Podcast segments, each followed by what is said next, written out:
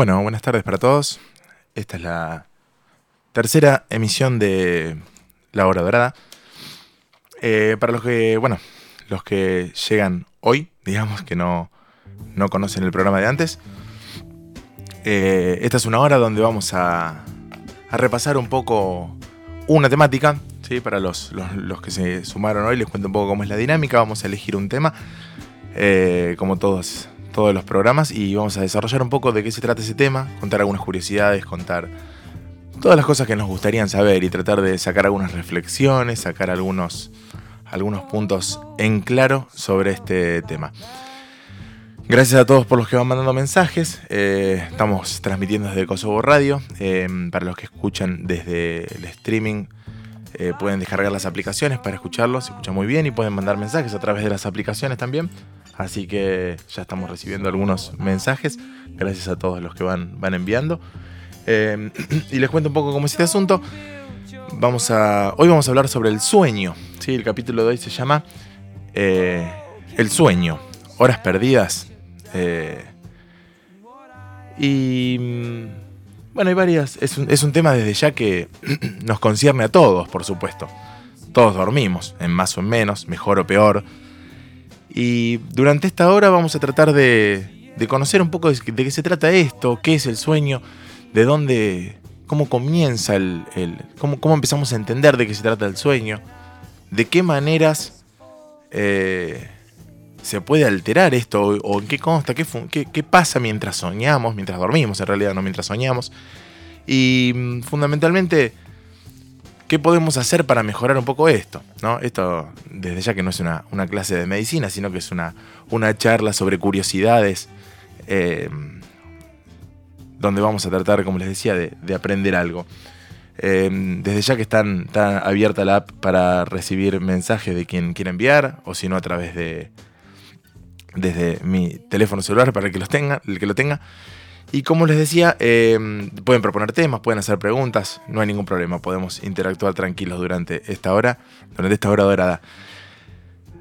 Y, decía que, bueno, elegí un poco el tema del sueño, debido a que es una temática que nos concierne a todos, digamos, todos dormimos. Bueno, salvo, hay hubo un personaje llamado Randy Garner que hace unos 50 años, en el año 64, pasó 11 días sin dormir, tiene el récord Guinness. Tenía 17 años cuando hizo esto. 264 horas, sin ningún tipo de estimulante. Y acá nos podemos empezar a preguntar qué pasa si no dormimos. bueno, este, este señor eh, Randy se fue poniendo un poco de mal humor mientras pasaban las horas, ¿no? Después hasta empezó a tener algunos delirios y algunas alucinaciones. Se creía que era un jugador de fútbol americano famoso. Pero lo- también lo que llama la atención es que cuando logró dormir no le quedaron secuelas, como que la cosa un poco se reseteó. Eh, y hay gente que no duerme, que duerme mal. Hay una enfermedad que se llama insomnio familiar fatal, donde la gente no duerme, ¿sí? que es una enfermedad muy rara eh, que produce la muerte a corto plazo. Es muy raro, no lo vi nunca ni creo que lo vaya a ver nunca como, como médico, digamos, ¿no? ¿Y será importante realmente el sueño en nuestras vidas? Bueno, si les cuento cuánto tiempo de nuestras vidas pasamos durmiendo, les va a parecer importante. Calculando más o menos un promedio de entre 6 y 8 horas por día. Hay muchos que deben estar diciendo, no, yo no duermo, tengo, tengo los nenes chicos y qué sé yo, y no duermo. Bueno, vamos a suponer un promedio, ¿no? Más o menos pasamos 25 años de nuestras vidas durmiendo. Tal vez es un montón, ¿no? Pero si tomamos la, la es más, si tomamos la expectativa de vida del ser humano, que anda en los 70 y pico de años, o sea, cuánto vive más o menos un ser humano, y le restamos estas horas, lo que realmente vivimos, entre comillas, o el tiempo que estamos despiertos son alrededor de 50 años, con lo cual se nos achica la cosa. 25 años durmiendo, a veces casi un 25% de nuestras vidas.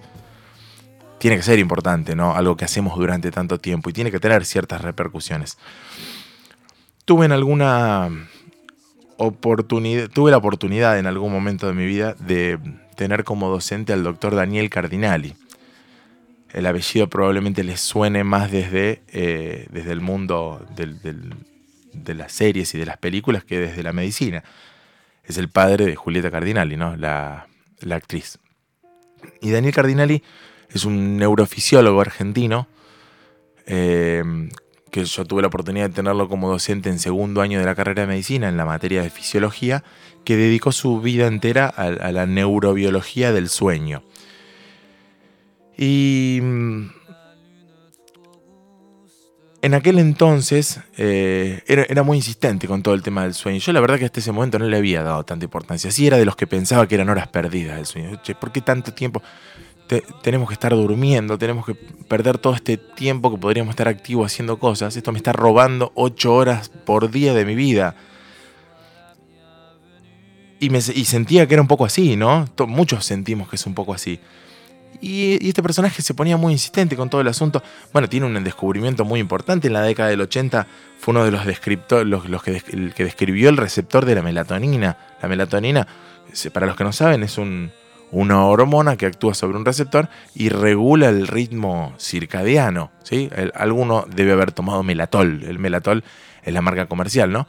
Pero el melatol existe gracias al, doctor Daniel Cardinali, que es un, como les decía, un neurobiólogo argentino, eh, que es una de las personas que más sabe en el mundo sobre sueño.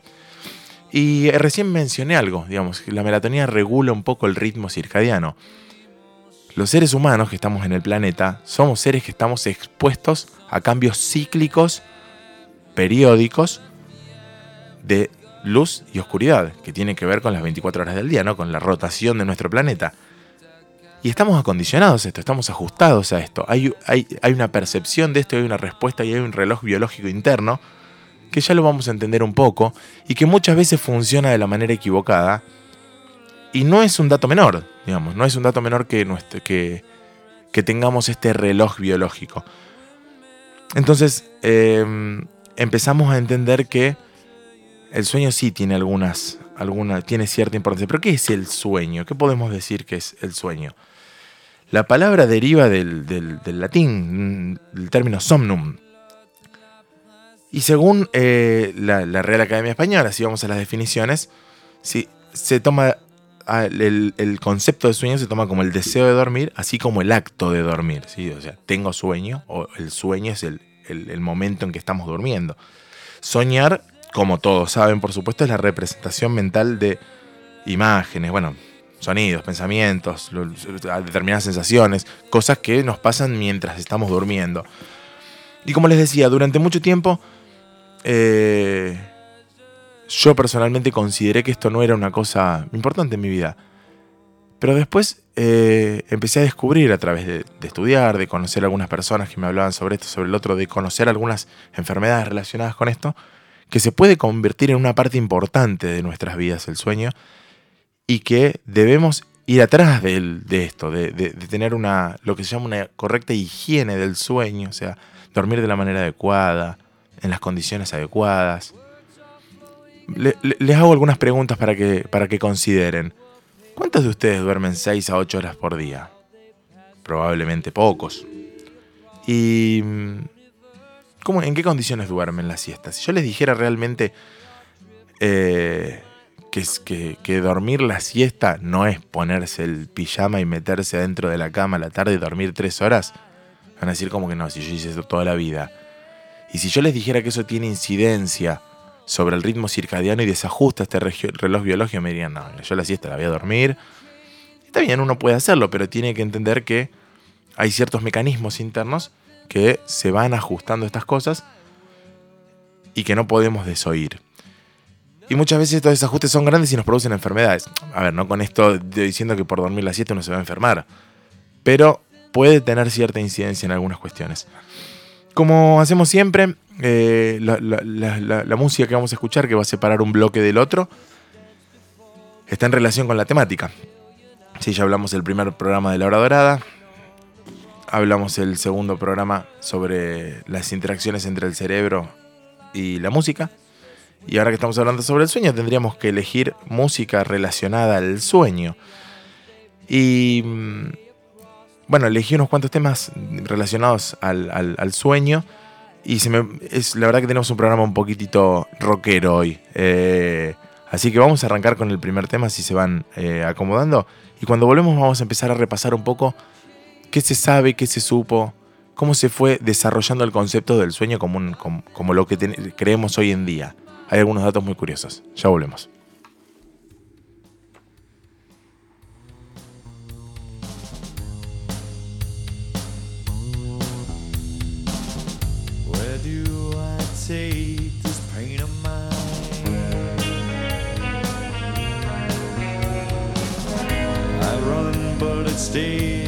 By my side.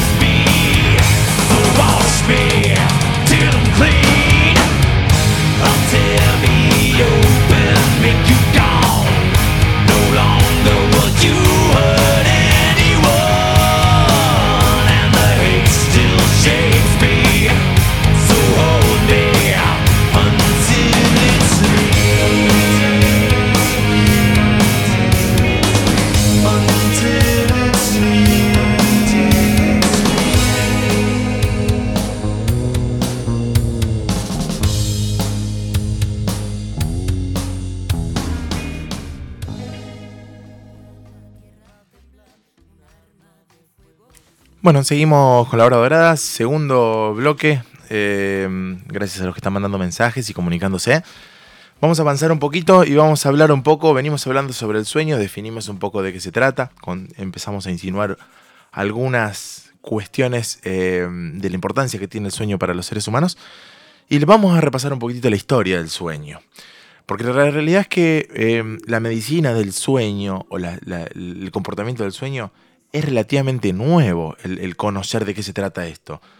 Pero desde ya que el ser humano duerme desde su existencia. Sí, históricamente se lo consideró una etapa pasiva, digamos, era la falta de vigilia. No, el, estar dormido no era más que no estar despierto. Y durante muchísimo tiempo no se avanzó en conocimientos formales sobre el sueño, porque era un terreno de los sacerdotes, de los adivinos, de los filósofos. Con lo cual, eh, esto empieza un poco... eh, va- vamos a remontarnos un poco a, lo que es la- las civilizaciones antiguas, digamos, la Mesopotamia, los, egipcios. Estos lo consideraban un fenómeno pasivo.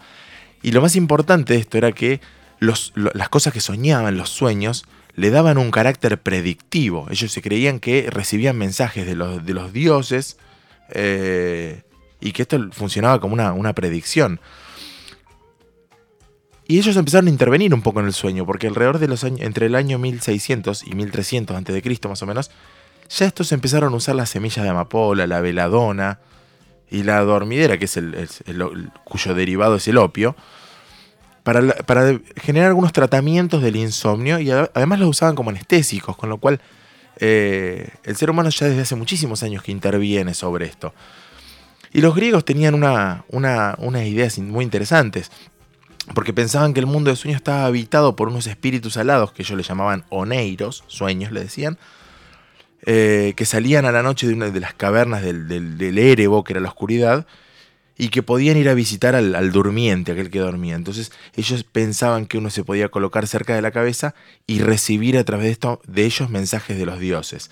Fíjense la importancia que tenía esto, que había personas que eran intérpretes de sueños, que acompañaban a los líderes militares para tomar las decisiones de qué iban a hacer en las diferentes guerras que tenían.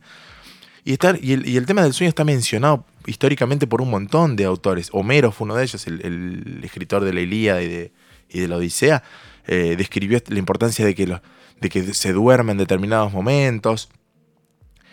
Hesíodo explicó en el año 700 a.C. el origen del universo, donde participa el sueño, lo menciona como hipnos. Y acá hay un dato muy interesante, que es un dato que se mantuvo durante mucho tiempo, durante mucho tiempo ligado, que es que lo menciona como hermano de la muerte no violenta, que era Tánatos, siendo el líder de todo esto, Morfeo, ¿no? Bueno, eh, dato ya conocido. Y fíjense que se empieza a relacionar el sueño con la muerte. Y después este, esta, esta, esta vinculación se mantiene, ya les voy a contar por qué. Recién a partir del siglo V, la medicina empieza a ser orgánica. De- dejamos un poco atrás toda esta cuestión sacerdotal y todas estas creencias, y empiezan las primeras teorías sobre el sueño. La primera de estas, fíjense lo que se pensaba. Eh, se pensaba que cuando uno se acostaba, la sangre se iba hacia la cabeza, se hinchaban las, las venas y las arterias del cerebro, y esto era lo que nos daba sueño. Y cuando nos levantábamos pasaba el fenómeno inverso. Eso da origen a la teoría vascular. Y esto es muy viejo. Eh, después se propuso una teoría que tenía que ver con la temperatura. Un, un filósofo que la verdad que eh, muy desgraciado con el nombre que tenía, que se llamaba Empédocles, que estuvo en el, alrededor del año 450 a.C., que hablaba de que el sueño tenía que ver con un enfriamiento de la sangre. Hipócrates creía completamente lo contrario, pero empezaron a relacionarlo con la temperatura. Eh, Platón también intervino, todo- la verdad que opinó todo el mundo sobre el sueño. Decía que tenía que ver con determinadas visiones, decía que uno interactuaba en el, durante el día con, con un escenario y que había como una especie de fuego que entraba y salía, que cuando uno cerraba los ojos ese fuego quedaba ahí atrapado y los sueños dependían de esto, digamos, de la interacción que uno tenía con el ambiente. Eh, Aristóteles metió los, a los alimentos en el medio, ¿sí? pensaba que los alimentos producían vapores que, después circulaban y te daban sueño. Eh, y así se fue avanzando a través de un montón de creencias, un montón de cosas medio hasta extrañas. ¿sí? Eh, eh, más o menos ya, ya, ya después de Cristo, alrededor de los- del 200, eh, Galeno describe las alucinaciones hipnagógicas. Son esas alucinaciones que tenemos cuando nos estamos quedando dormidos. Muchos le debe haber pasado. Que uno empieza con imágenes medio raras o cosas medio descabelladas. Bueno, eh, se describe ya hace muchos años esto. Y estas alucinaciones, hay un, un filósofo que se llama Macrobius, que lo, lo adjudicaba una figura endemoniada que se, se paraba arriba de la víctima dormida con supuestos propósitos sexuales. Cuántas ideas extrañas, ¿no? Eh, esto en todas las culturas, cada, cada cual se le ocurrió una cosa distinta. Los chinos decían que el sueño era parte del yin y la vigilia era parte del yang. Lo relacionaban con el bien y el mal, con toda esta dualidad a través de la que explicaban el universo.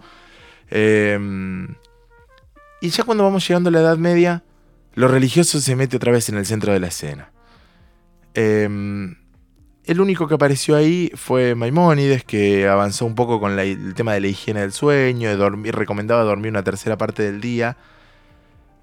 Empezaron otras ideas relacionadas a la religión, eh, pero no se avanzó mucho. Llegamos al siglo más o menos XVI y XVII en esta condición, en esta condición de no avanzar. Mil años científicamente improductivos. Mil años eh, al pedo, digamos, ¿no? De hecho, en, terminología concreta, tirado a la basura en términos de investigación científica. Y acá em- empieza a aparecer ya el primer libro de neurología en el año 1500.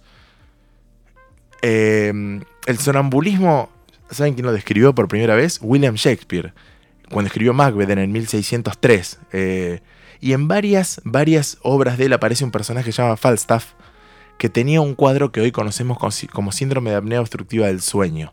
Eh, ya lo vamos a ver un poquito más adelante.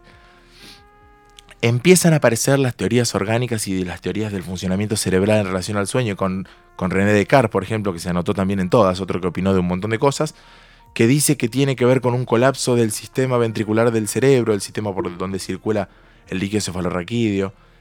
Pero acá todavía había una idea muy rara que tenía que ver con que en el cerebro vivían espíritus animales. Y Descartes venía bárbaro con apuntar al cerebro, pero decía que había un espíritu animal en la glándula pineal, que es una glándula que está en el cerebro, que descansaba y ahí se colapsaban los, los, los ventrículos.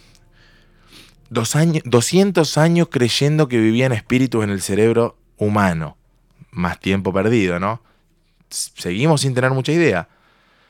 Eh, pasan un par de años más, se descubre bien el, el- el- opio, en realidad el lauda no fue, y se vio que mejoraba un cuadro que se llama síndrome de las piernas inquietas, que ya está descrito desde, fines del 1600, y llegamos al siglo de la ilustración, al iluminismo, al siglo XVIII, gracias a, a Dios o a quien sea que hayamos llegado al siglo del iluminismo, ¿sí? donde predomina la razón, donde podemos empezar, digamos, a pensar eh, con, con- desde lo racional. Y acá el sueño se lo consigue como un estado quiescente, donde se mantiene la energía y la vitalidad, y ya el opio agarra la- digamos, el protagonismo como principal sedante.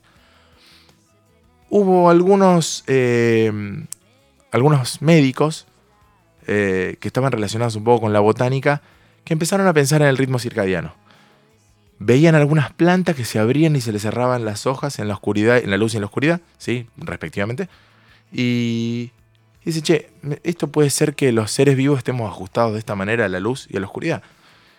Eh, así que ahí se empezó a dar algunos pasitos hacia adelante. Tal es así que a fines del 1700 se, se construye el primer despertador.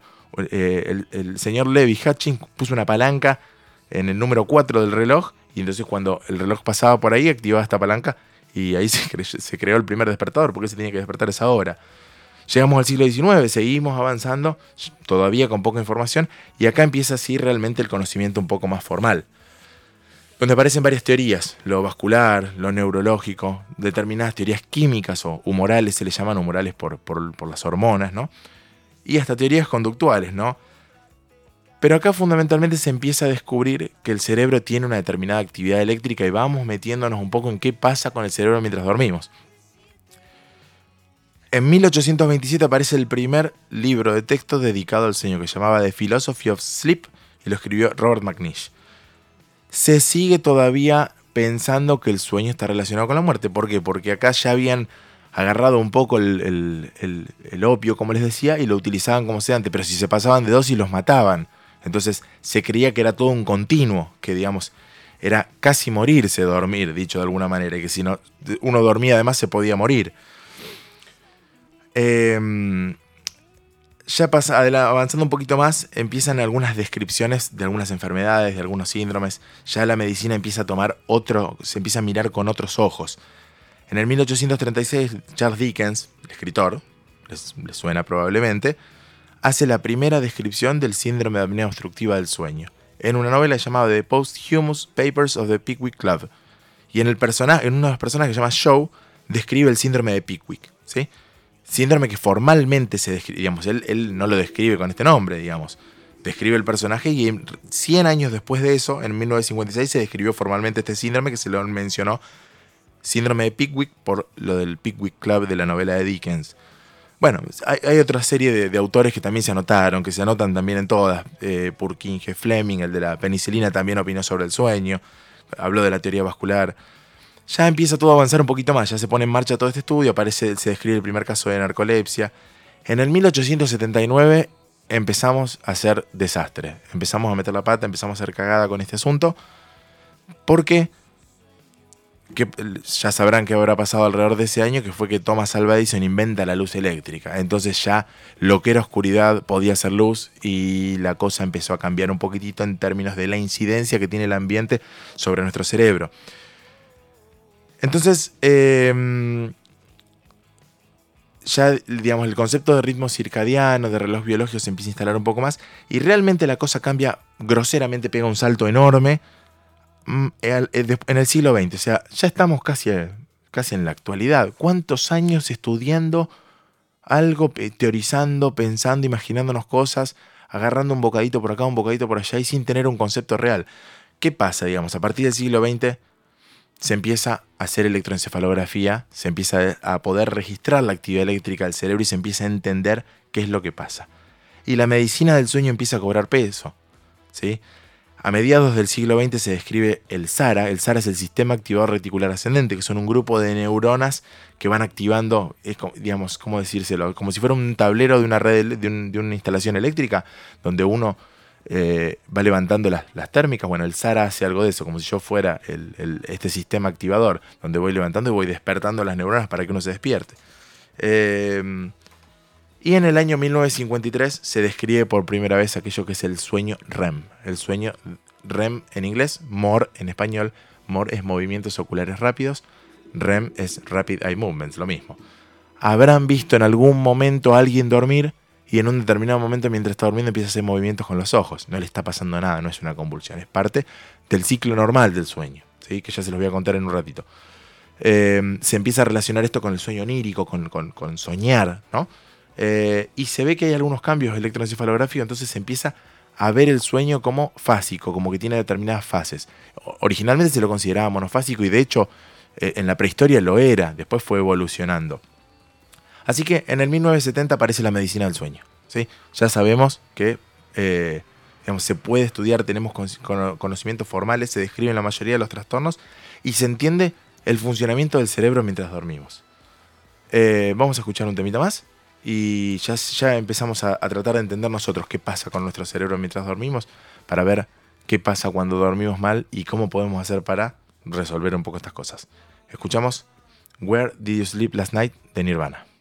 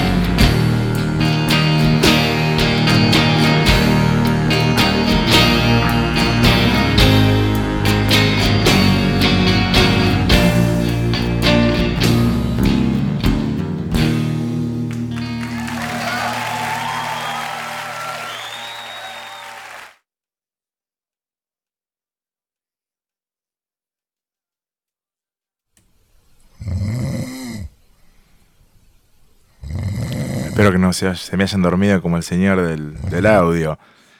Bueno, seguimos acá con, con el tema del, del sueño, ¿no? Por supuesto. Eh, ahí que estuvimos escuchando una, una persona roncando, ya vamos a entender un poco de qué se trata eso. Eh, que la verdad que no, no es algo meramente gracioso. Bueno, eh, gracias a los que están mandando mensajes, ahí Arnaldo me mandaba un poco de, de- de información también sobre algunas, algunas, algunas creencias en relación al, al, al- resurgir de la ciencia y demás, que es un poco contemporáneo con todo lo que yo les contaba del, del sueño, ¿no? Y vamos a entender un poco, como les decíamos, qué es lo que se sabe hoy. ¿sí? ¿Qué pasa cuando, soñe- cuando dormimos? ¿Para qué dormimos? Ya sabemos que el sueño no es más un, fenómeno pasivo, es un estado dinámico donde hay, algunas neuronas que siguen activas y que cumplen un papel diferente al de la vigilia, ¿sí? y que además son recontra necesarias para la salud del organismo.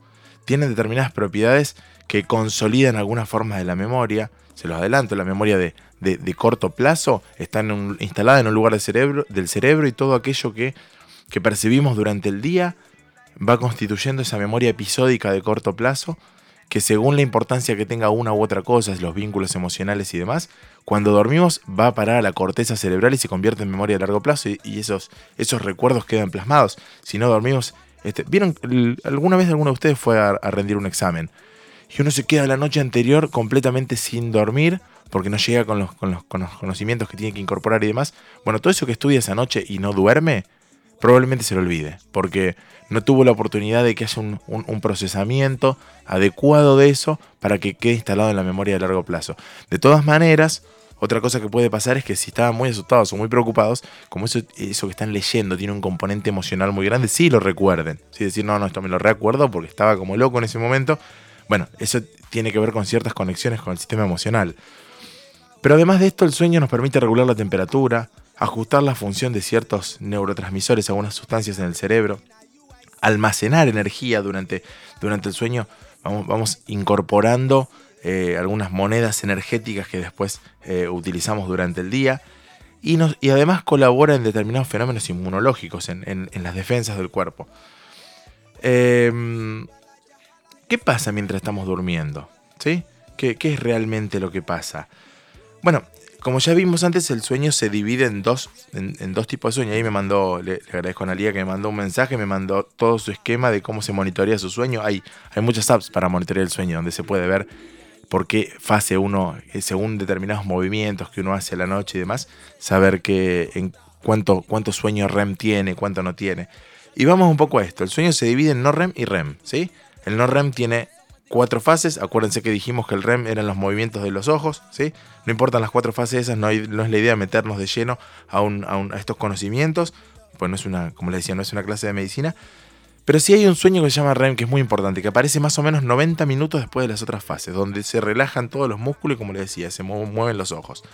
Y esto, es, esto la importancia de esto es que es un fenómeno cíclico, que se repite 4 o 5 veces por noche. ¿sí? Hay una etapa 1, una etapa 2 y así va, va surgiendo con diferente durabilidad. La etapa 2 es la que más dura, dura un 50% del sueño total, el sueño REM más o menos un 25%. Y lo llamativo es que durante el sueño REM hay mucha actividad eléctrica a nivel del cerebro y es, el, es uno de los principales reguladores y es el momento donde suceden los sueños en general, es el momento onírico del sueño. Eh, hay un montón de conocimientos que son muy recientes en esto. ¿sí? El descubrimiento de las, unas sustancias que llaman orexinas o hipocretinas en, en el 1998. ¿sí? Estas son las que activan los centros relacionados al sueño.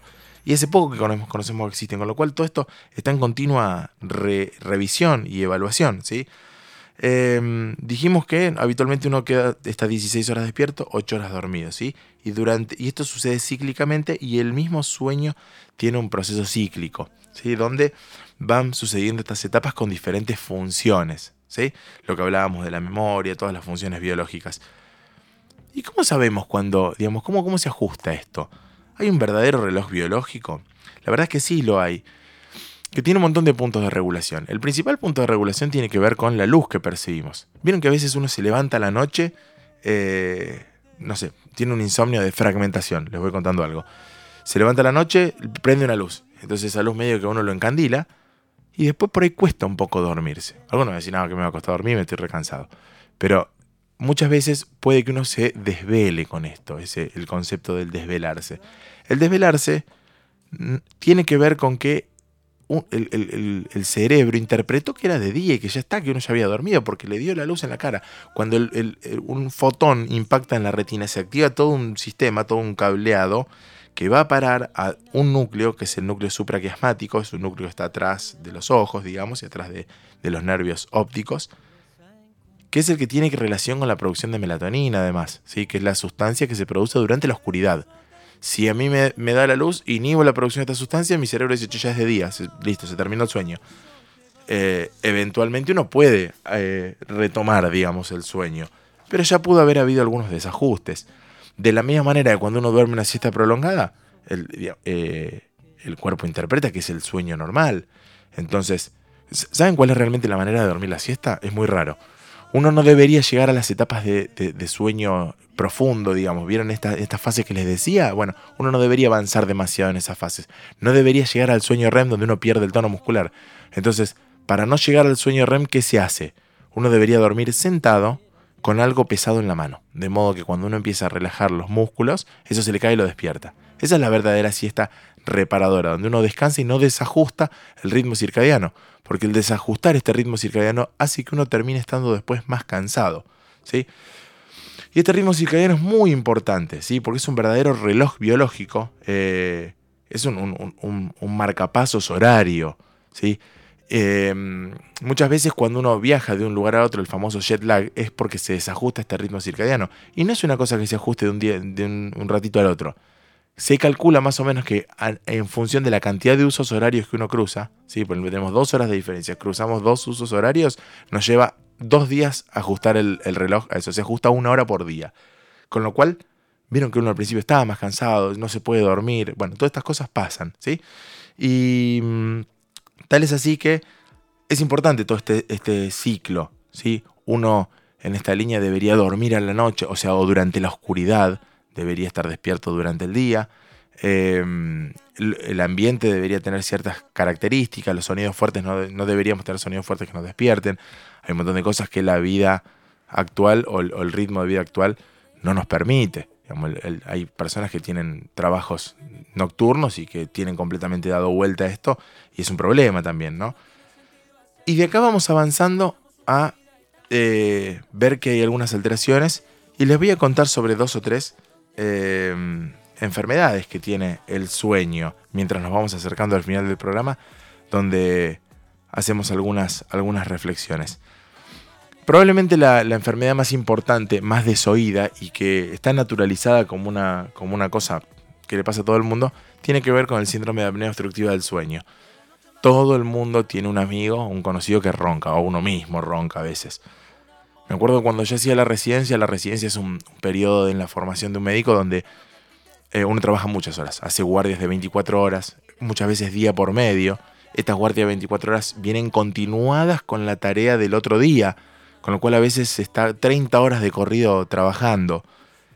Em, entonces el momento de dormir, digamos, uno lo tiene que aprovechar.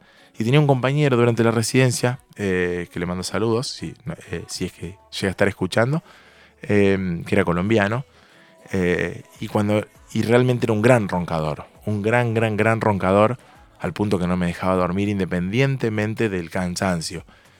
Y lo- los que hacemos terapia intensiva somos a veces un poco obsesivos del control de variables. Entonces yo me acuerdo que le decía, eh, Carlos llama, Charlie le decía, anda, anda a controlar los pacientes que estén todos orinando, que estén todos con la presión bien, que estén... Lo mandaba a controlar cosas a ver si me podía dormir yo antes que volviera, porque si no, él llegaba, se dormía instantáneamente y no había manera de conciliar el sueño con semejante ruido. Eh, bueno, las personas que roncan no son personas normales, ¿sí? O sea, son personas normales que están pasando por una dolencia. El roncar tiene que ver con la pérdida del tono muscular a nivel de la faringe y la obstrucción de la vía aérea, ¿sí? Este ronquido, ¿sí? Puede generar verdaderas apneas donde el flujo de aire, o sea, la respiración se detiene. Esto probablemente uno lo haya visto también en alguno, viendo dormir a alguien. Su- suelen ser gente más bien obesa, con el cuello grande, el síndrome de Pickwick, el personaje este de, Dickens tenía estas, características, así lo describió. Y estas personas pierden el tono muscular cuando relajan la musculatura de la faringe, se obstruye ¿sí? el flujo de aire, no respiran, entonces hacen lo que llaman microdespertares, donde superficializan el sueño para recuperar el tono muscular y poder respirar. Realmente es algo muy peligroso, muy poco diagnosticado, eh, que produce enfermedades cardiovasculares, infartos, accidentes cerebrovasculares, impacta de lleno en la mortalidad. Es algo realmente muy grave que no se le da mucha bola, digamos, simplemente ronca. ¿sí? Lo único que lo mandan a dormir en una habitación distinta, no lo manda nadie a hacerse un, un estudio del sueño. Eh, y tiene tratamiento, tiene tratamiento, un tratamiento re sencillo y se resuelve el problema y evitamos todo el riesgo cardiovascular y todo lo demás. Esto incide directamente, directamente en lo que ya mencionamos la otra vez, que es las principales causas de muerte en el mundo, ¿sí? las enfermedades vasculares. Otro de los trastornos curiosos es uno que les mencioné antes durante la historia del sueño, que es la narcolepsia, ¿sí? que es un trastorno crónico donde de repente... eh, ah, perdón, me olvidé decirles algo del síndrome de apnea obstructiva del sueño. Otro de los... Vieron que hablamos de las causas de mortalidad. Bueno, los accidentes eran otro de estos. Esto tiene incidencia también, porque aquella persona que tiene estos microdespertares no descansa y tiene somnolencia durante el día. ¿sí? Entonces, muchas veces manejando tiene muchos accidentes por quedarse dormido. Eh, dicho esto, eh, hablamos un segundo de la narcolepsia, que es un trastorno donde, lo habrán visto, personas que de repente desarrollan una somnolencia ex- extrema durante el día y tienen ataques repentinos de sueño. ¿sí? Suelen tener problemas para mantenerse despiertos durante, durante periodos muy largos. ¿sí? Y esto puede alterar mucho la rutina. ¿sí? Y, y si además está acompañado por una pérdida del tono muscular, se le llama cataplejía y es donde se caen al piso y por ahí se golpean también, ¿no? Em, esto no tiene cura, lamentablemente. Sí se puede tratar con algunos fármacos y no se sabe del todo qué es lo que la produce. Hay un montón de hipótesis. Fíjense que todavía estamos sin saber un montón de cosas porque es, una, es algo relativamente nuevo los trastornos del sueño. Nos enteramos hace poco, la medicina del sueño tiene 50 años nomás. Entonces, nos enteramos hace poco, pero ya tenemos unas cuantas cosas para hacer. Eh, estos pacientes tienen además un, cuadro que una vez me pasó, que capaz que a alguno le haya pasado, que se llama parálisis del sueño, que es que cuando uno se está quedando dormido o cuando se está despertando, me, me pasó cuando me estaba despertando a mí, no se puede mover. Está despierto, puede mover los ojos, pero está completamente paralizado. En gente normal dura un par de segundos, pero a estas personas le pasa muy seguido, lo cual es bastante, bastante desesperante, de feo. Y otro de los trastornos más comunes relacionados al sueño tiene que ver con el insomnio. Sí, que eh, es muy frecuente el insomnio, tanto el insomnio de conciliación, que es no poder dormirse, como el de fragmentación, que es cuando el tipo que se despierta antes de tiempo, se despierta varias veces, eh, que no descansa, se sigue siendo, sintiendo cansado todo el día. Esto tiene un montón de tratamientos, además hay fármacos para una u otra cosa, se ha avanzado mucho en este, en este terreno, además de considerar todo el- aquello que genera estos insomnios, el estrés, los acontecimientos traumáticos, bueno, un montón de, de- de estas cuestiones, ¿no? Así que son, son realmente cuando uno se pone a pensar, son muchas las cosas que nos pueden pasar, la- la- las formas de que uno se puede alterar el sueño y que incide directamente en nuestra calidad de vida. Entonces, em, ¿realmente son horas perdidas eh, o no? Nos, nos lo contestamos en el último bloque, escuchamos un temita más, eh, ya que seguimos con la temática. Antes escuchamos Until It Sleeps de Metallica. El primero fue, el segundo fue Where Did You Sleep Last Night de Nirvana. Y ahora escuchamos Sleep Now in the Fire de Rage Against the Machine.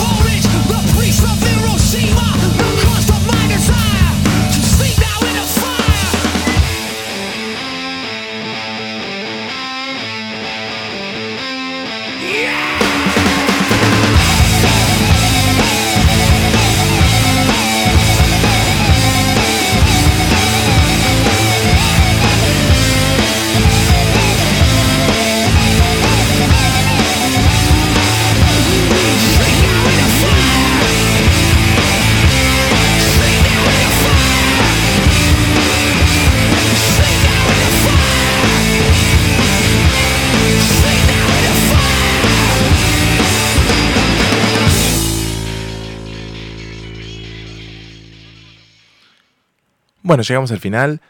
Les dije que se había puesto rockero el, el contenido musical, pero bueno, era para contrarrestar un poco eh, la temática, ¿no? Si les hablo mucho de sueño, por ahí se me, se me duermen, así que eh, con, lo- con los temas los, los intenté despertar un poquitito. Y espero que no se hayan dormido, ¿no? Porque hablamos de cosas bastante interesantes, fuimos conociendo un poco la historia del sueño, cómo se fue desarrollando.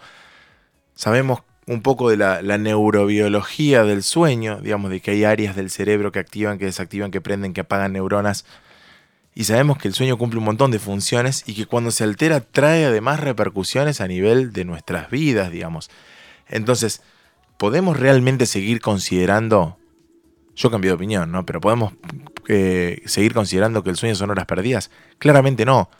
Les diría que más que horas perdidas, son años ganados, años de vida ganados y calidad de vida. Aquella persona que duerme mal, vive mal, vive realmente mal porque no, digamos, no descansa adecuadamente, tiene somnolencia diurna, puede tener determinados problemas médicos, lo que hablábamos de las enfermedades vasculares, incluso puede acortar su expectativa de vida, con lo cual el sueño es parte de nuestras vidas y, y tenemos que encontrar la manera de hacerlo de la mejor manera posible, eh, porque nos va a mejorar mucho fundamentalmente la calidad, además de la cantidad. Realmente no tiene nada de, tiempo perdido el sueño. Lo que sí no voy a compartir nunca a toda esta gente, hay un grupo de gente que dice, "Ah, a mí me encanta dormir. Y acá alguno se va a enojar. A nadie le encanta dormir. Dormir no es nada, uno no está consciente mientras está dormido. Sí le puede gustar probablemente el momento en que se acuesta y se está durmiendo o el momento en que se despierta. Pero digamos las cosas como son, a nadie le encanta dormir. Durante, dormir es como viajar en el tiempo, no se duerme y se despierta el ratito y pasó toda la noche. Entonces es la única forma que tenemos de, viajar en el tiempo y además de cumplir con todas estas necesidades fisiológicas que tiene el cuerpo humano, que claramente nos las podemos desoír. Realmente sabemos mucho más que antes, queda mucho por descubrir sobre, el sueño, pero sabemos que es una parte muy importante de nuestras vidas, aunque no estemos conscientes, hay un montón de cosas que están pasando y que tenemos que, que tenemos, de las cuales tenemos que ocuparnos, de las cuales, a las cuales tenemos que prestarle atención. No minimicemos y no subestimemos estas cosas y tratemos de, darle un poco de bola al asunto que nos puede realmente cambiar. Eh, bueno, esto fue la hora dorada. Eh, gracias a todos los que estuvieron, los que escucharon, los que mandaron mensajes. Eh, como, como siempre, ya como en otros programas lo he hecho, vamos a anunciar un poco la temática del próximo programa. Y el próximo programa vamos a hablar sobre la muerte, tema que, que realmente es muy interesante y que también nos, nos concierne un poco a todos. Así que em, nos encontramos el próximo martes con el capítulo 4 de La Hora Dorada.